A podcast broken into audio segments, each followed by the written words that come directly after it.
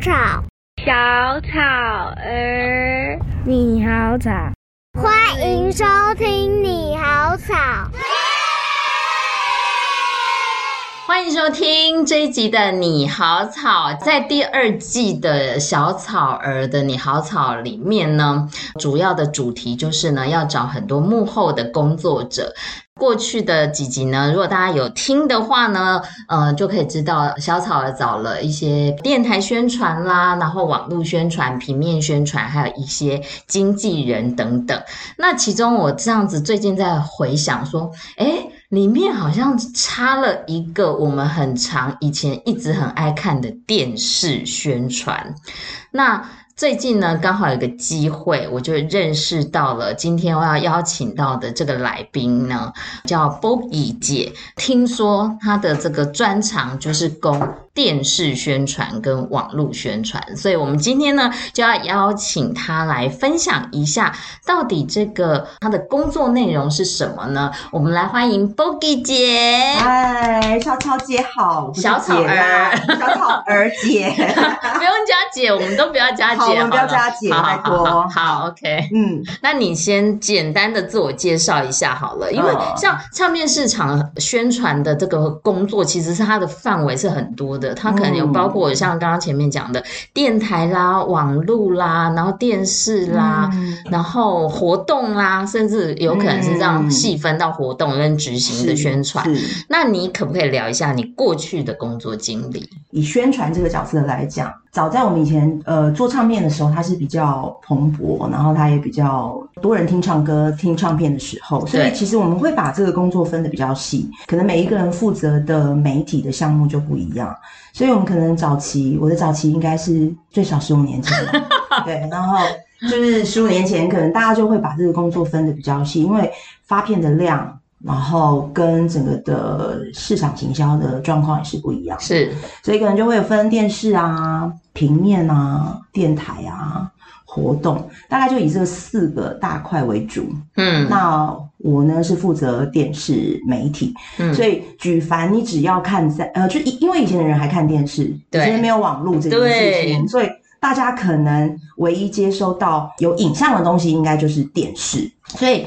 举凡就是你只要在电视上看到的所有的呃娱乐新闻、唱歌呃，就是有关于发唱片这件事情，都在我的工作范围之内啦。所以我们可能要把整张唱片计划好的案子，它就是我们的商品，人跟唱片都是我们的商品。我们要如何把它包装，或者是把它行销在电视媒体上面？嗯，哦，所以你可能以前看到了一个非常厉害的广告。或者看到，不是可能男的是 MV 啊，然后可能是呃一些广告，然后简单到可能艺人就是 Hello 大家好，我是谁谁谁这种小到这种呃简单的这种打招呼的视频，嗯，其实都在我的工作范围之内。哇，嗯嗯嗯，我觉得电视宣传呃电视宣传行销这件事情，它其实是一个蛮繁琐的一个工作，所以当然不用讲，就是你可能。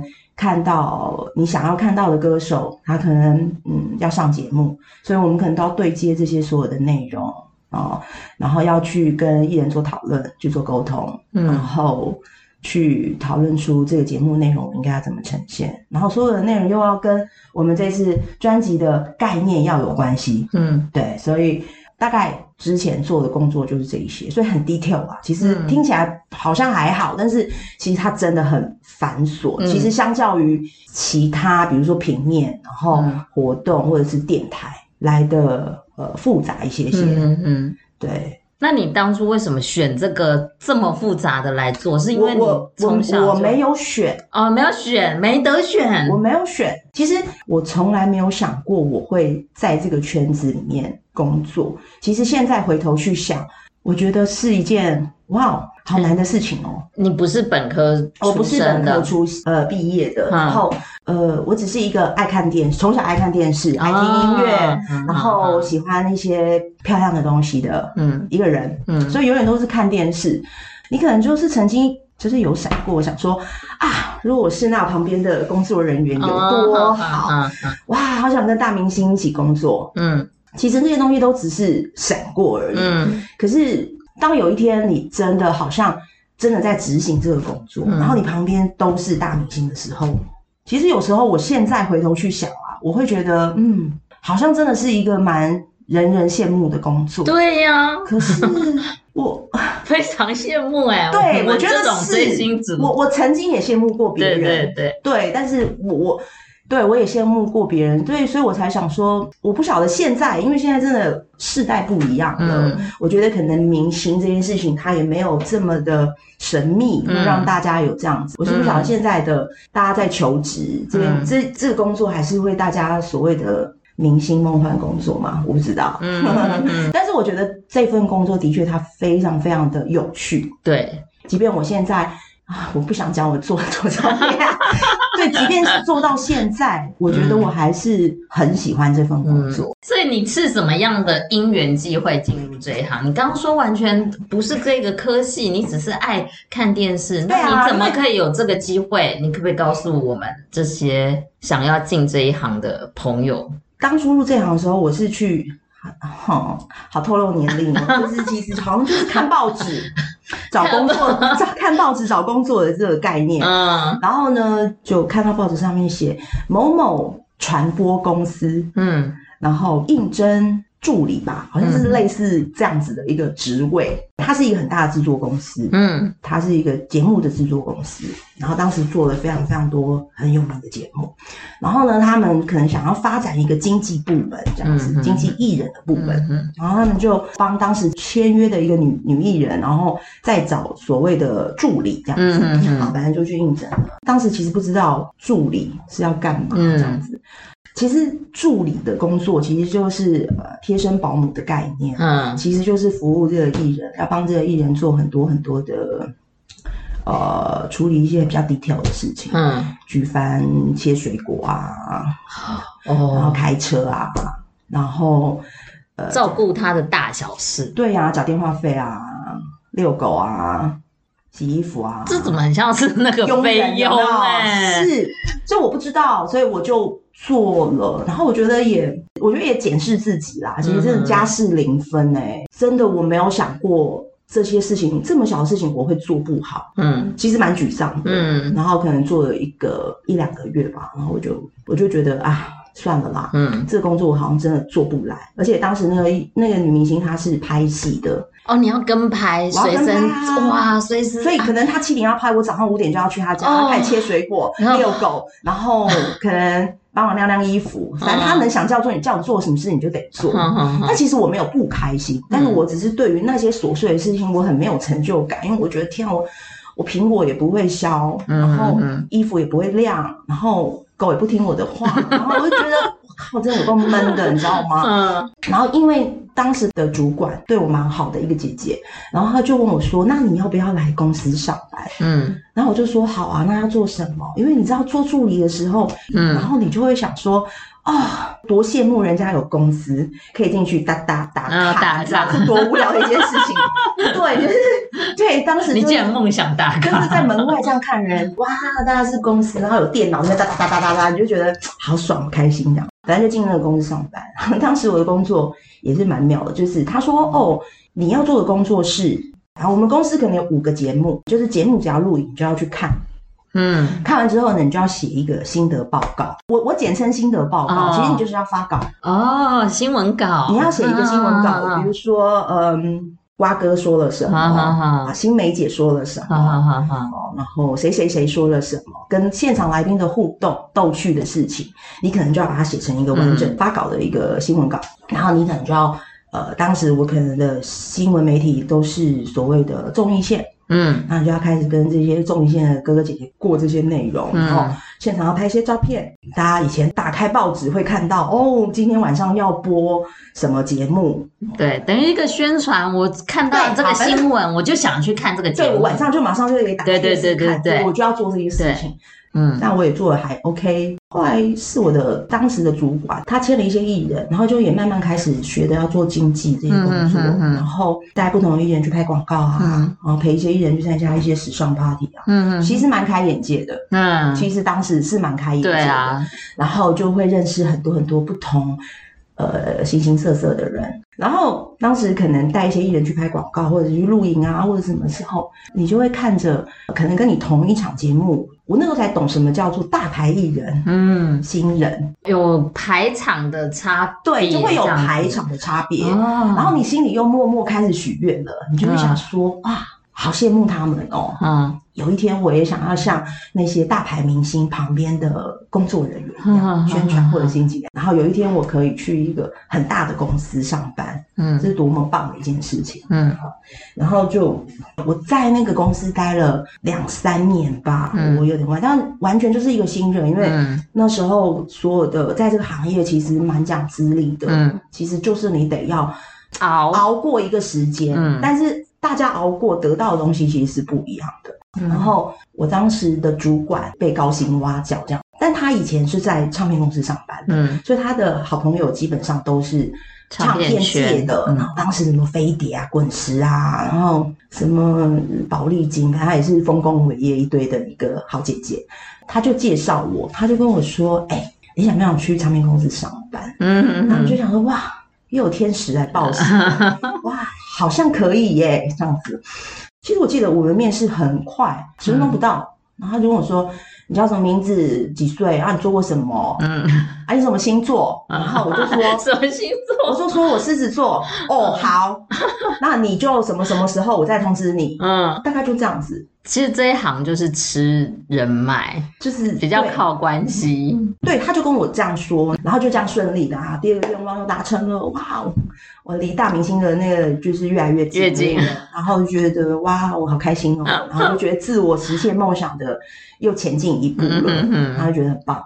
然后我觉得我刚刚说了嘛，前面当助理是拍戏，嗯，然后后面是在一个综艺的制作公司，嗯，上班就是所谓的综艺线，然后马上又要进入唱片，唱片公司。其实三个环境是非常非常的不一样，整个作业的文化是完全不一样。嗯，我的主管就开始一步一步教我了。嗯哼，其实我们这个行业真的没有工作守则。其实即便你现在叫我再去带一个人，对，我也说没有所谓的 SOP，他就是边做边学，因为他每天遇到的事情都不一样。对，他只能告诉你一些大方向。这个工作对的又是人。所以，我们其实常常沟通。你把你所有想要做的事情，你都必须要再回头来跟公司的主管说服他，然后你也要说服你的艺人，嗯，然后大家要一起完成这件事情。嗯嗯嗯。所以，其实就是不断不断的在沟通。其实这是一个蛮蛮扎实的工作。嗯。网络跟电视它都是比较影像的概念。网络它其实是一个现在目前最最主要的一个行销的工具，一个媒一个媒体了。嗯。那当时可能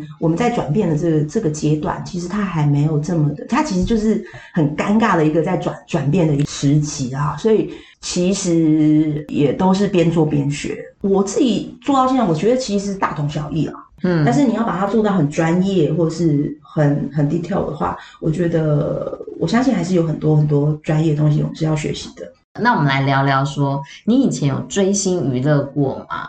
有追星过啊，但我我不确定，就像我刚刚跟你聊的，我不确定是不是因为我们有有喜欢明星而可以做这个行业。嗯，我不知道这个是不是等号。嗯，但你问我有没有追星过，我当然我有，我小时候有，我很喜欢。印象比较深刻的是，自己常常觉得好害羞。我那时候小学的时候好像很喜欢伊能静哦，哈，对对对，你知道就不知道，就觉得就觉得她像公主，嗯，就觉得哇。好漂亮的女生，嗯，然后就好像记得小学五年级、四年级忘记了，嗯，然后反正好像有去参加一个见面会，然后在西门町，嗯，对，然后有合照、合影之类的，哦、对啊，嗯，但没有太疯狂的事情，因为以前毕竟接受的资讯也没有这么多，嗯，不像现在，哇，我觉得现在的粉丝那个，我们自己进来这一行的时候，每天在面对粉丝的时候，才觉得哇。他们真的是很厉害，真的，我很佩服他，超级厉害。然后我觉得那份爱真的是很很很广大，你知道吗？我就觉得我们小时候那个真的太害羞了。对对对，对，就是要勇敢。那你进来这一行之后，有没有就是看过你这些追星娱乐的呃艺人在你面前？有啊，呃，谁？我呃追星我没有，嗯，但是因为我之前那个公司呢是一个国际公司，国际的唱片公司，嗯、所以其实很多很多很多大牌的明星，嗯，所以但是那个火很快就灭了。嗯、其实我记得好像我上班的没有就开始上班之后，因为就开始要执行啦，因为也没有时间让你等待，或者是让你其实就是边学边看，嗯、那学就是正式啦，嗯它的差别是不是旁边有一个有一个主管，他可能就是跟在盯着你，他可能就是盯着你，跟你一起去做同一件事情，但是你可能主要你还是那个要做的那个人，因为你就是挂了这个 title，你还是要做，就要把追星的那个角色放下，很自然的就会退掉了。进了唱片公司之后，我再也没有到目前为止，我对这些人完全完全的已经没有心都没有跳，这样子没有心动，完全没有。那你真的是放下放太多了，就是小时候的那个追星的那个完全完全没有了，嗯、就是完全都处于一个工作的状况，嗯嗯，所以可能旁边人就会说，哦，他好好有才华，嗯嗯，他好帅，对，他好漂亮，对，我都同意，嗯，我都同意，但是你心懂，但他对我而言，他就是一个同事，嗯，所有的人设跟所有的包装都是我们赋予给他的，对对对，所以。基本上他在我们面前是一个非常真实的平凡，不要说平凡，就是他是一个很真实的状况。嗯哼哼，我们就来请那个 Bogi 姐回想一下，在你过去的工作经验里面，有没有哪三件事情是你觉得蛮难忘或者是有趣的？然后呢，讲一下，然后让小草猜猜其中哪一件事情是假的。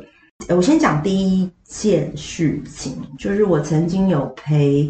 一个女明星去去抓她，就是她的男朋友可能就疑似劈腿，嗯，然后我们就要去，我就有陪她去那种她家楼下等她抓那个抓奸抓奸的概念嘛，对，反正就抓奸。这个工作太奇怪了吧？也不是工作啊，就是我我有跟你说嘛，就是我们这行业是这样子啊，那你有时候。他可能也不是你的工作范围，嗯，可是大家就是人呐、啊，人跟人相处有时候是愉快的啊，是开心的啊。你是我的好朋友，我也是你的好朋友，你是我的好同事，我也是你的好同事啊。所以，所以你有遇到什么问题，我就要帮你解决。所以你就约了我一起去，嗯，那我也就好啊，就陪你去啊。好，所以我们就在他家楼下等很久、欸，哎，两三个钟头，嗯，对，然后就可能看到。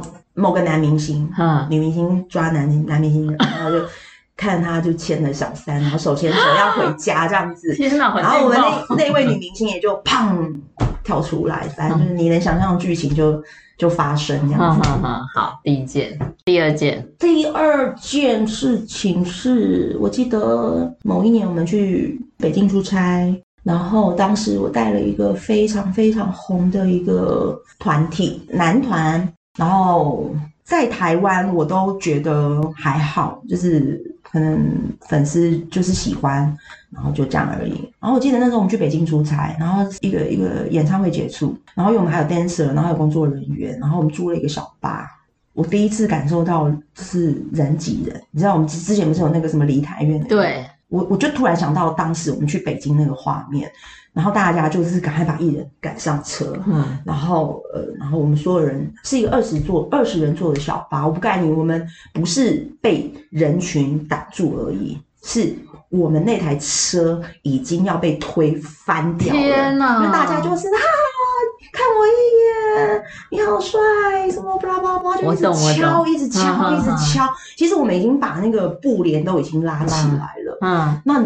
就在那么多人的一个状况之下，其实就会听到有人说某某人在车上哎、欸，然后大家就会冲过来，然后不断的敲那个门，嗯、然后我们的车子真的差一点点被推倒了。哇，好，那我觉得这对我来讲是一件很难忘、很很很恐怖的一个工作经验。嗯嗯嗯，对。好，第三第三件哦，我曾经就是当时我好像去带一个也是蛮有分量的艺人，但他比较话题性。就是始终大家可能对他的感情生活，然后对于反正这些事情都很好奇。然后那时候他发唱片，然后我们就得要去做一些唱片宣传，然后可能带他去上了一个某某很大主播，当时很很有知名度的一个主播，然后就去上他的节目。但是可能在上节目之前，可能跟他的气质都有对好，说哦，我跟你说哦，这个艺人我不回答这个。你不要问他这个，嗯，拜托你不要问。先蕊稿，先蕊稿。你问的话，我跟你讲，我一定，我一定就怎么样怎么样怎么样怎么样。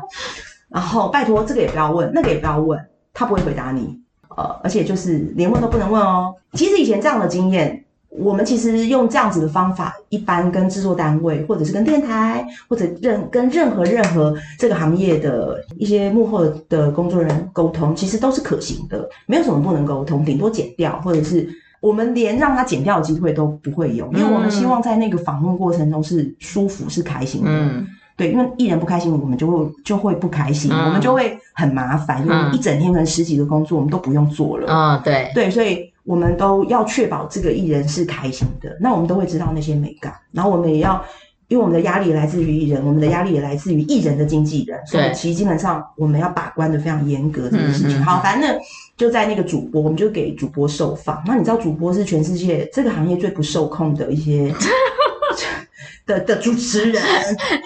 娱乐对新闻台，它只是娱乐大众的一个部一部分，嗯，所以基本上这些主播们，他们可能收到的讯息也都是报章杂志，嗯，他们就会想要真实的把他自己也好，或观众想问的问题，他其实会想要在他的节目里面刺激这个收视率，所以他比较没有，就是比较不会像在。综艺圈或娱乐圈这件事情，大家是有来有往的。对，今天你帮我不问这个问题，下次我一定让你怎么样怎么样怎么样。所以大家是有来有往的，在交往中。嗯、可是跟主播就是真的就是很可怕，就是没有那个界限。嗯，对，即便你跟气质已经真的不管是软的硬的都已经好啊，反正就是录影了，好啊，好死不死，我觉得主播想闯关，嗯，他还是。问了，他还是问了这个艺人，就是一些感情生活，然后可能也指名道姓了那个女主角的那个名字。嗯，然后当时我的当时那个歌手，反正他就是他也是情绪不是太好的那一种啊。嗯嗯，对，他可能就马上也不讲话。嗯，对，就现场就结冰这样。嗯嗯嗯，我不知道哎、欸，当时我也不知道我有什么问题，对，我就冲进去说 卡。我就说卡，不要再录了。我不是说过不要怎样怎样那样那样吗？我觉得我当时好有种，我我我也不知道为什么我敢把人家的节目直接是打断掉，嗯嗯嗯，然后去自己觉得自己要把自己的艺人 营救出来，你知道吗？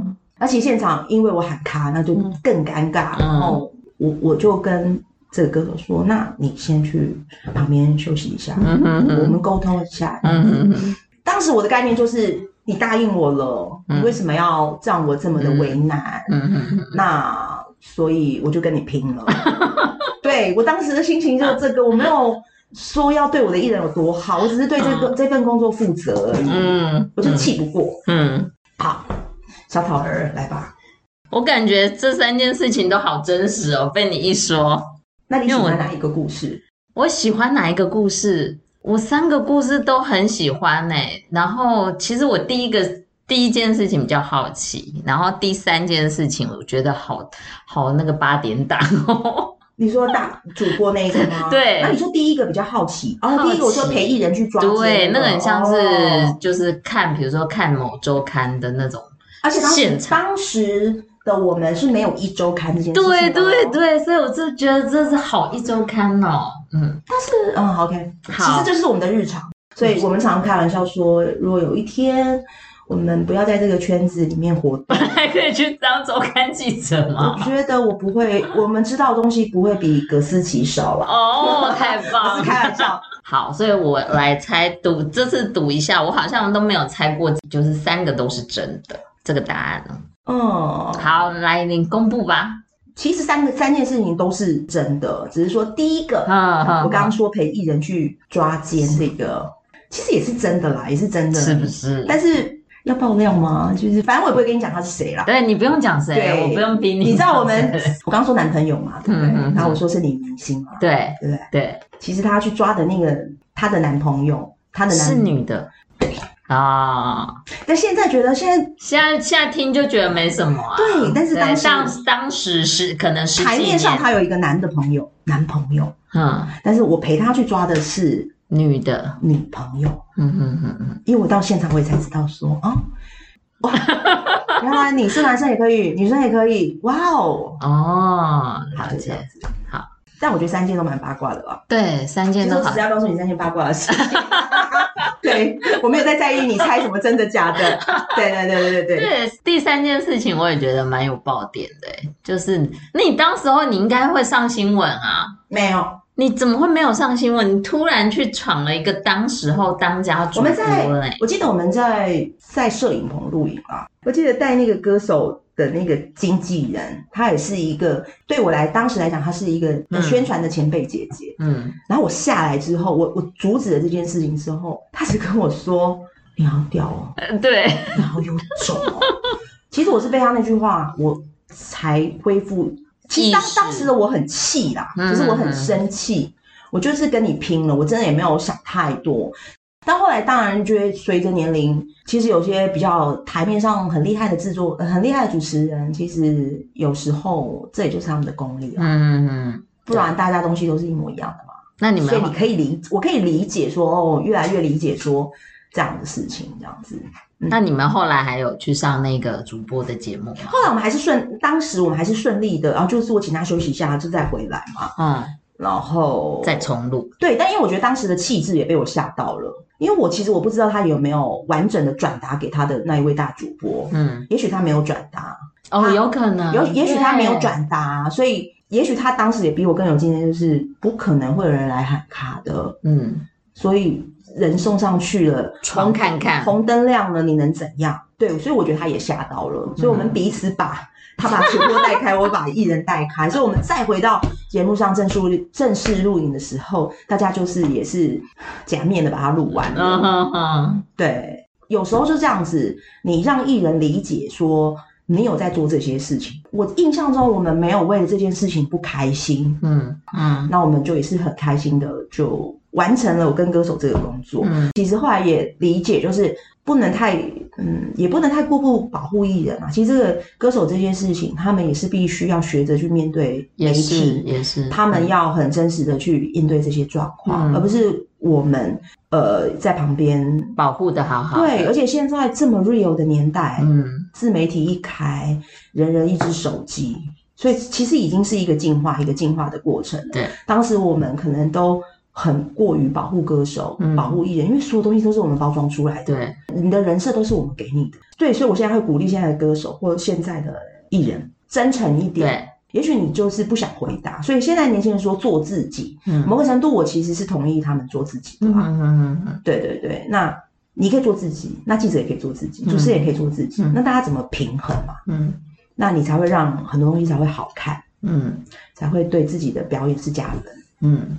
好，那刚刚前面有聊到说，你说电视它跟网络它都是属于影像方面的概念的宣传，那你觉得要做好这两个部分的宣传，各要掌握什么样子的技巧？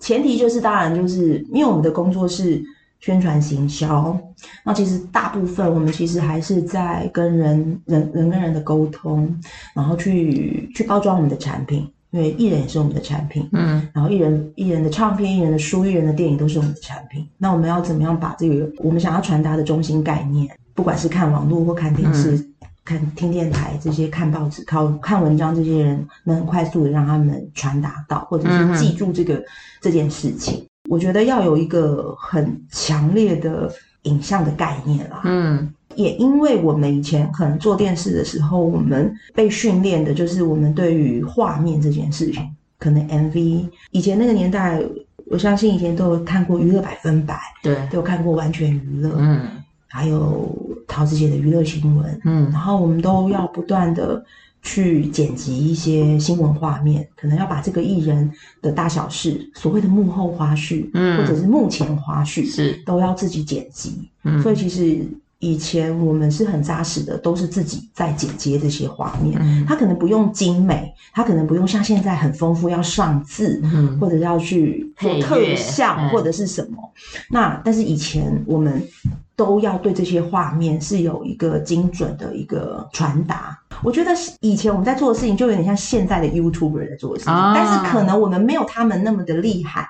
不不会上字那么后置这么漂亮，可是我们就是要把这个脚本先设计出来，嗯，然后我就要带着一台所谓的 DV，然后去把这个艺人的东西拍下来，然后可能要稍微的剪辑过，嗯，对，所以可能对画面这件事情，对脚本这件事情，然后对于很多创意这件事情，嗯，我们可能必须要很快速的掌握它，嗯嗯嗯。然后我觉得跟现在做网络有什么不一样？其实对我而言，我觉得是差不多的东西。对，那我觉得你可能要把这些画面、这些我们所谓有点厉害的这些内容，把它搬在网络上面，可能做短影片，可能以前很长，现在比较短。对。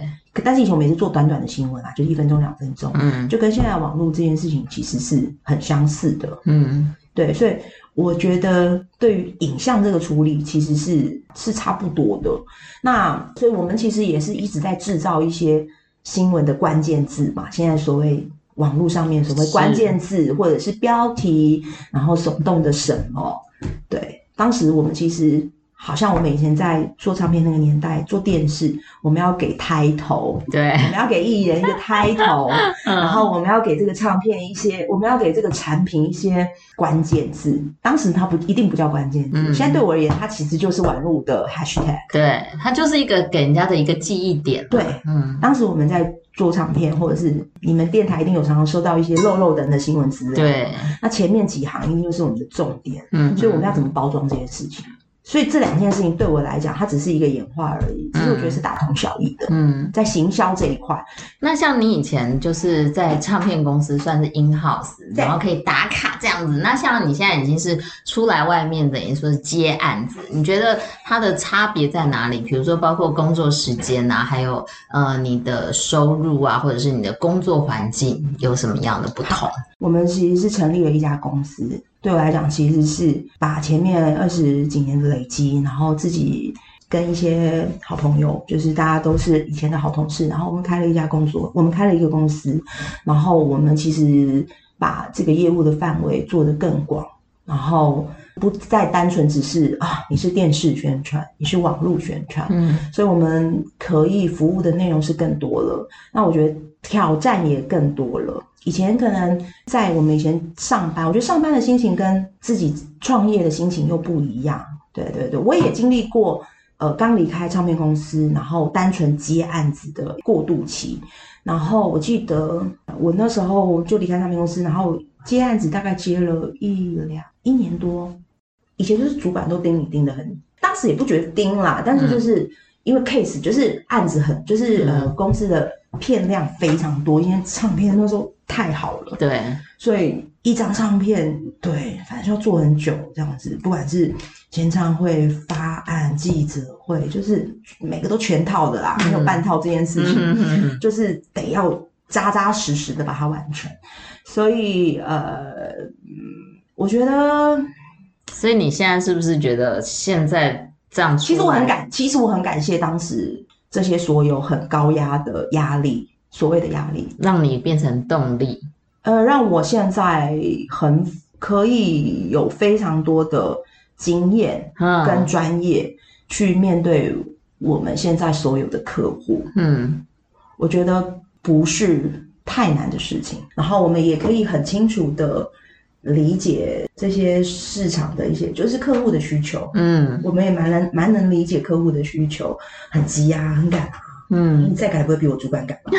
你再再再改不会比我以前那位主管可怕吧？嗯，对的，常会这样跟同事之间开玩笑。所以，尤其是你自己创业之后，你更能明白客户的心情。嗯，你理能理解他。嗯，那理解他的时候，你我觉得一切都不是太大的问题。嗯，所以可能呃，跟一个新的客户合作，那往往其实就可以变成是还不错的朋友。嗯，我觉得自己创业之后，我觉得那个位置不同了。不像以前是领薪水，嗯，所以充满了抱怨，嗯，自己创业九点开会十点开会都是很正常的事情，嗯，但是不会因为觉得要赚钱而必须要做这件事情，嗯，你会觉得其实开心诶，我觉得是蛮蛮蛮蛮充实，然后蛮蛮开心的事情。所以你现在创业之后，你就觉得工作时间比较自由，你自己的自主性可以更强。对，对，对啊，对啊，对啊，对啊，那收入也是比之前更高。对，但是我觉得压力一定是没有少，创业的压力哦，创业一定是比较多的。嗯嗯，对。然后我觉得有好有坏。嗯，但是我常常会听到很多人说：“姐，我想跟你一样都接案子，可以吗？”嗯，没有什么不可以啊。嗯，其实现在的人没有什么不可以。嗯，但是有时候想一想，我们好像也是被训练了十几年，然后我们才可以有今天这样子。就是我也蛮羡慕现在的年轻人啊，嗯、其实他们有的就是憧憬这样子。嗯，嗯其实大家也不再讲那些资历了。我觉得这也就是我喜欢跟每一个年龄层合作的概念，嗯、因为他可能今年二十几岁，他也开始创业了，嗯，可是他还是有他经营的一个的优势，或者是他经营的一些模式。嗯，其实我们也都常常在互相。学习学习，嗯，这个是完全颠覆我们小时候我们以前想法，想法就会觉得说哈，你入行三年，你就要来，那我们这些二十几年这些哥哥姐姐们，嗯，是不太可能的，以前是不太被允许的，以前就是大的唱片公司就是操作这一个娱乐世世界这样子，可是你现在看所有的艺人，所有的歌手，基本上。他就是自己独独立自自立门户啊，嗯哼，那工作人员也是啊，嗯，其实进这行业也没有这么难。那有什么？最后有没有一些特别想要跟想加入这一行的朋友说？看你想要做什么。如果你是想要做艺人，嗯，那你就要，那又是另外一回事。那如果你是想要做幕后工作人员的话，嗯、我觉得、嗯、要具备什么？细心哦。你说具备的条件吗？条件。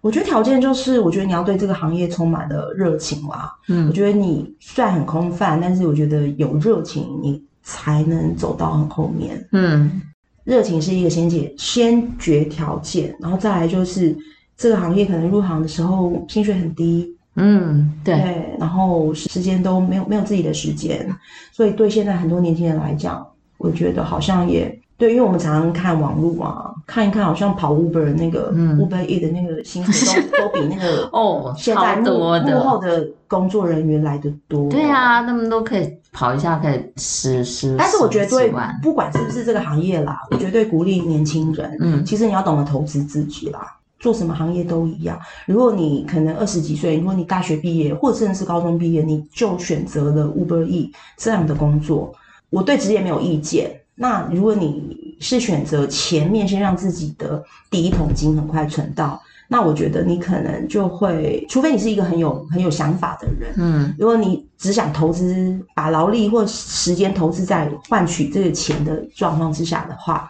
那我觉得你会错失很多很多的机会，嗯，所以我自己会给一些年轻人的建议，就是说，可能当你毕业的时候。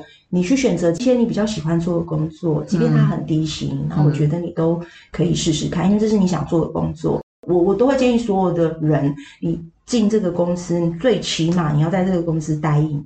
嗯，一年之后，你再来决定它是烂公司还是坏公司。是，我觉得三个月是看不到，半年可能也是看不到的。嗯，我觉得一年是一个蛮好的时间。对，我觉得是一个蛮好检查自己的时间点。是，我觉得这个中间当然你可以换工作。嗯，那你找出一个你自己最喜欢的，持续下去，然后我觉得把这些东西当成是投资自己。嗯，maybe 你后面就可以开始有正向或有对等的收入了。嗯嗯嗯，所以我觉得。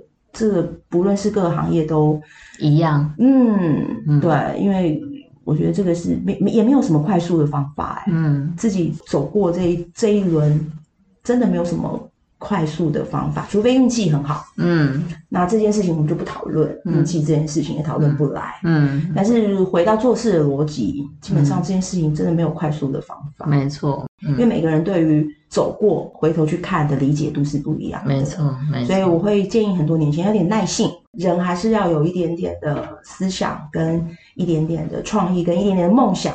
我绝对相信梦想这件事情是，只要你敢想，嗯，我觉得有时候真的会给你哦，嗯，就像你前面对对对，真的心里默默许愿，我真的，我觉得只要你敢想。我觉得在求职这件事情，当你设定了一个很棒的工作，你自己觉得很棒，别人棒不棒不重，别人觉得棒不棒不重要。嗯，我觉得你要敢想，嗯，敢想你就会去做了。就算你不是本科系收，那我觉得你就会有机会。嗯，最怕就是啊，我怎么可能离大明星那么近？嗯，我怎么可能去这些公司上班？我怎么可能怎么样怎么样？先否定自己这个人，就已经踏不出去。我觉得你连想都不敢想。嗯那就没什么好说的啊，嗯嗯嗯，所以要敢想，嗯、想着想着想着，他就会来了啊。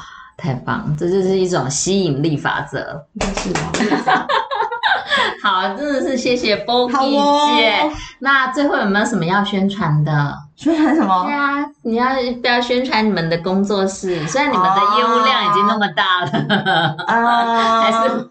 还是有最近做哪个艺人的案子有要特别那个？我们的工作室是好朋友工作室，好朋友工作室，然后大家都是好朋友嘛，对，所以啊、呃，可以搜寻一下脸书或者是 IG 上面都有我们的合作过的一些艺人。啊，一些合作的业务案，嗯，那我觉得如果有相关，希望我们可以帮忙的，那都可以来找我们好朋友。太谢谢 Bogi 姐，然后也请大家那个喜欢的话呢，要记得去按一下好朋友工作室，然后也顺便找一下你好草，嗯，好不好？搜寻一下小草儿，给它定起来。那今天谢谢 Bogi 姐来跟我们分享她的幕后丰富的工作经验，也希望呢她的工作经验可以。带给大家，鼓励大家。到明年，希望二零二三年大家都勇敢的追梦，好不好？没问题。嗯，谢谢，谢谢拜拜。Bye.